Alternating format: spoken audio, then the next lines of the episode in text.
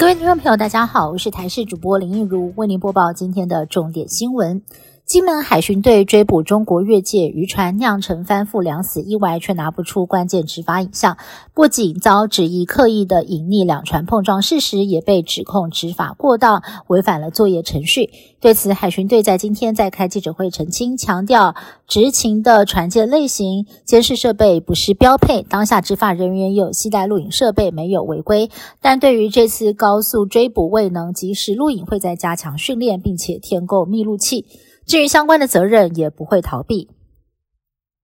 行政院会在今天通过了全国性公民投票不在籍投票法草案。民众如果因为工作、就学等因素，在投票日当天没有办法返回户籍地投票，未来可以在六十天前申请移转投票，再由本人亲自在投票日当天前往投票所投票，也是为了未来如果要不在籍投选举票而做准备。不过，国民党还是认为不在籍投票。民进党政府已经讲了好久，却一直在打假球。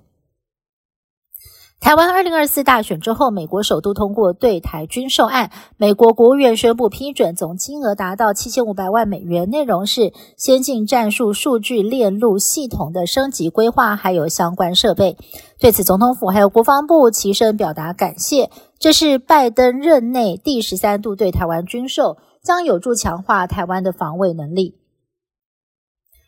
中国在二十二号发生了一起撞桥事故，一艘空载的货柜船行经广东省广州南沙立新沙大桥时，疑似是因为走错航道撞上了桥墩，十多公尺长的桥面瞬间断裂。当时桥上五辆车不是落水就是重摔到货柜船上，至少有两个人不幸死亡。这起意外也造成了当地大约七千名居民无水可用，对外联络道路中断，相关单位正在调查肇事原因。台股创下了历史新高，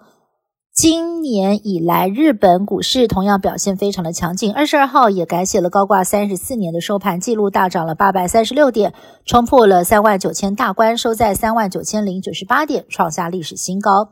日股中半导体类股受到 AI 晶片大厂辉达财报狂潮激励，涨幅惊人，成了主要的领涨股。各大交易所也刷新纪录的一刻，响起了掌声。不过，日本经济才传出跌入衰退，日股创新高虽然值得庆贺，但是一般的民众仍然感叹物价高涨，生活品质倒退。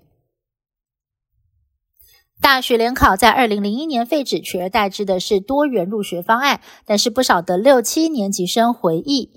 肾脏科医师王介立就分享了四十四年前联考曾经出现了一道魔王级的陷阱考题，这题呢是列出了几位历史人物，问谁曾经来过台湾，结果呢真的是让一堆考生翻车。起因呢，就是因为哦，这里面有个选项是嘉庆皇帝，而因为当时台湾有出连续剧《嘉庆君游台湾》，在当年很热门，让不少的考生真的以为嘉庆有到过台湾，甚至呢还有家长因此陈情怪罪主管机关，希望为考生选错答案负责任。